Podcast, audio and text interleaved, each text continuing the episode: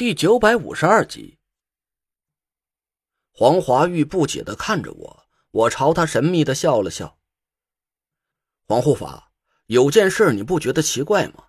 这个阵法的名字是叫做五方风水聚火阵，但居士让你和你的手下镇守的祭坛却只有四个。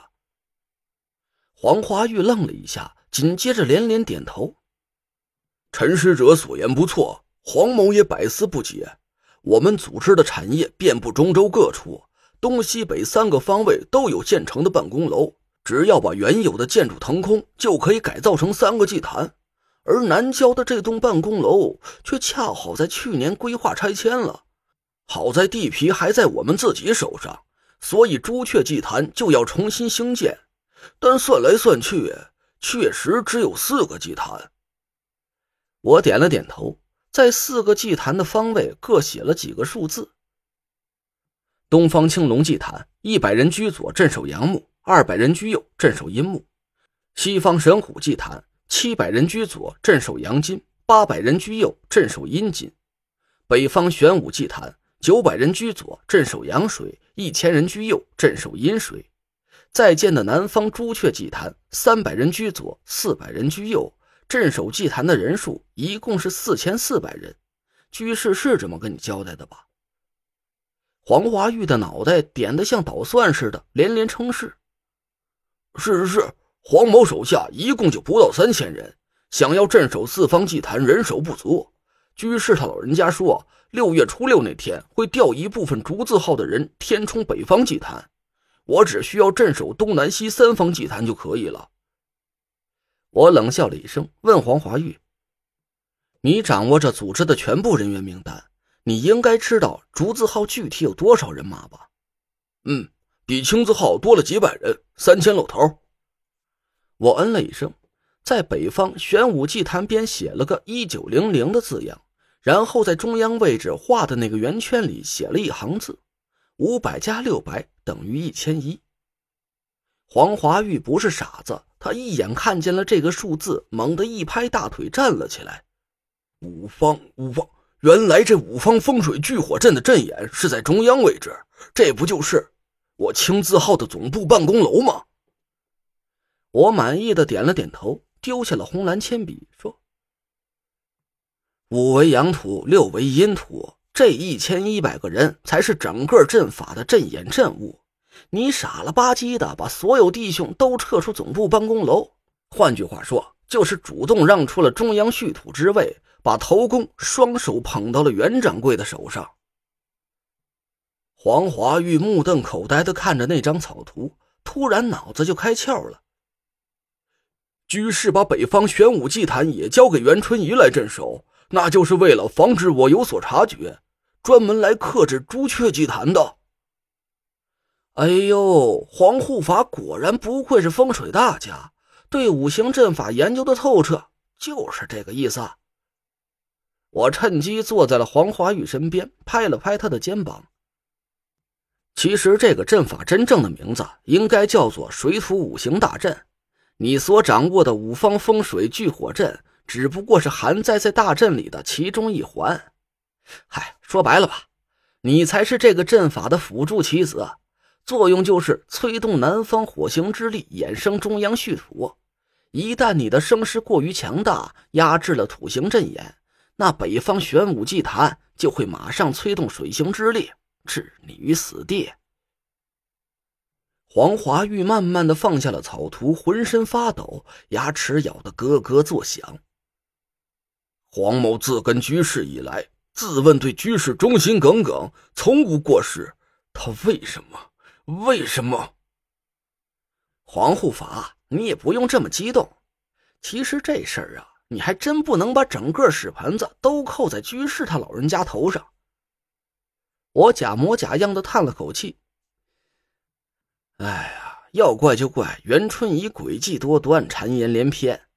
居士他老人家就算是再圣明，也架不住有个奸贼宁臣在耳朵边上不停的说你坏话呀。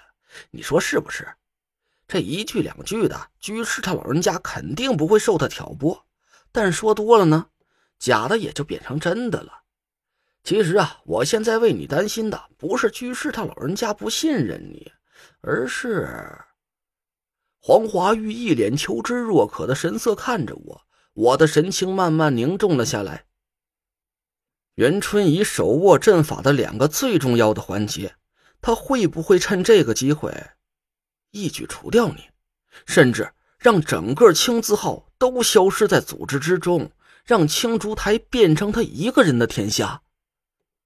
黄华玉瞬间就脸色大变，他低着头，半天没说话，眼睛却在死死盯着草图上中央位置的那个圆圈。袁春怡，你他妈的！陈使者啊，不，陈兄弟，黄某诚心向你请教，要想破除袁春怡的阴谋，是不是夺回水土两个祭坛的掌控权就可以了？我点了点头，随后又难为的叹了口气。哎，难呐！这现在居士他老人家已经不信任你了，这时候你主动提出非要镇守这两个重要的祭坛，反而会让他老人家认为你心存不轨，你这不是自己往火坑里跳吗？那我应该怎么弄走？呃，啥？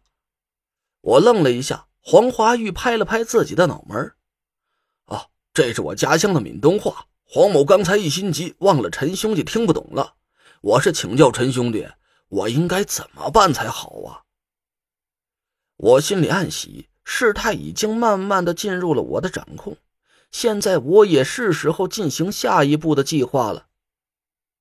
太医令，我抬头看着黄华玉，一字一顿。现在解决了凌云顶的难题，你已经抢占了重新取得居士信任的先机。而想要完成祭祀大典，太医令是居士他老人家最大的一块心病。要是你能替他老人家找到太医令，那居士还有什么理由不信任你呢？对对，太医。哎，黄华玉顿时脸色大喜，但紧接着就沮丧的低下了头。陈兄弟，实不相瞒，那若兰带着太医令进入九兄之地的消息。早就有人传给居士他老人家了，但你们离开九兄之地之后，那若兰就闭门不出。组织上好几次都想跟他进行接触，却都被他拒绝了。就在半个月之前，黄某通过那家内部的一个秘密渠道探听到一个消息：原来那若兰早就把太医令卖给了一个来自吕宋国的神秘富商。现在那个富商，哎，一直都没找到他的踪迹。卖掉了，我一下瞪大了眼珠子。吕宋富商难道是？我脑子里一闪，赶紧停住了嘴。黄华玉没注意到我那半截没说完的话，苦着脸点了点头。我赶紧盯着他的眼睛问了一句：“你在纳若兰家里有内线？是谁？”黄华玉迟疑了一下，露出了一脸为难的神色。陈兄弟。按说黄某的信息应该和你分享，但这个内线事关重大，而且你又和纳若兰有一层师徒关系，所以这还请陈兄弟恕罪呀。嗯嗯，理解理解，是我冒失了。我嘴上敷衍着黄华玉，脑子里却猛然闪过了一个人的名字。